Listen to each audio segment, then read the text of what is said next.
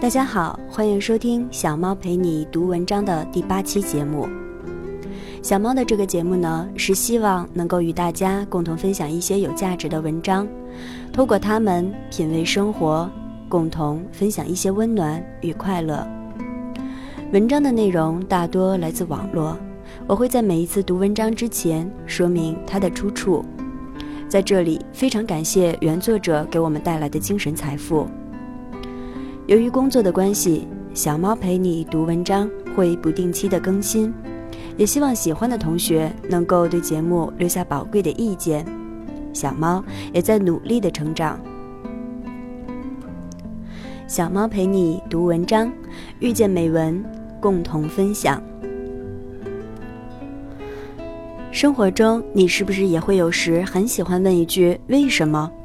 是不是有些事情与问题总会让你放不下的纠结？是不是也在试图抚平内心，安抚平和自己？这期小猫给大家带来的文章的标题是“顺其自然的接纳，别问为什么”。作者张德芬。在此，在此非常感谢原作者分享给我们的人生感悟。顺其自然的接纳。别问为什么，我一直在学习接纳与放下，虽然越学越好，但有时候还是觉得不到位，因为我还是会问为什么？为什么这种事要发生？为什么事情会这样？为什么事情不能如我所愿？我发现，当我在问为什么的时候，其实是怀着一种受害者的心态，想要讨回公道的。我有一个朋友，他的先生不到四十岁。有一天，先生和孩子在地毯上玩的时候，倒在地上，再没有起来，就这么走了，连一句再见都没来得及说。在谈话中，他隐约地问到：“为什么？”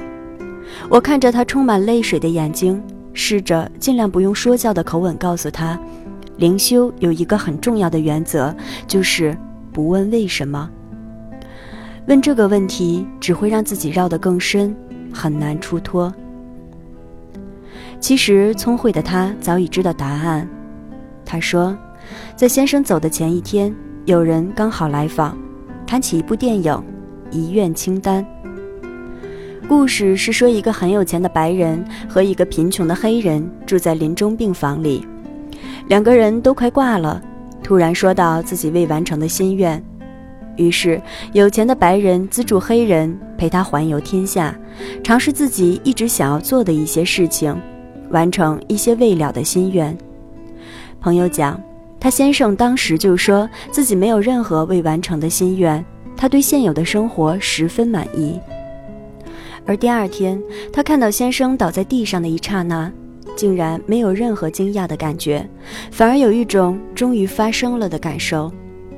好像他早已知道会有这么一天会来临似的，虽然事前他在意识层面一点儿也没有感觉到什么。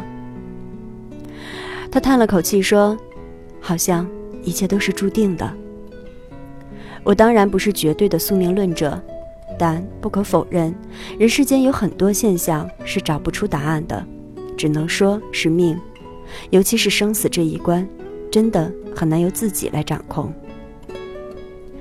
不管有没有所谓的命中注定这回事儿，我们都要尊重事实，这是很重要的。事实既然发生了，我们就要尊重它，不去抗拒或是心生嗔厌。我觉得燕言法师说的很好：碰到自己不喜欢的事情时，我们要接纳它，面对它，处理它，放下它。学会了这几句话的智慧，我们每个人都可以过着自在安心的日子。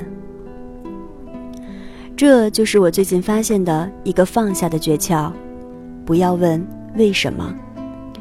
所以，当你在质问为什么的时候，就要意识到自己又在跟现实、老天或是对方较劲了。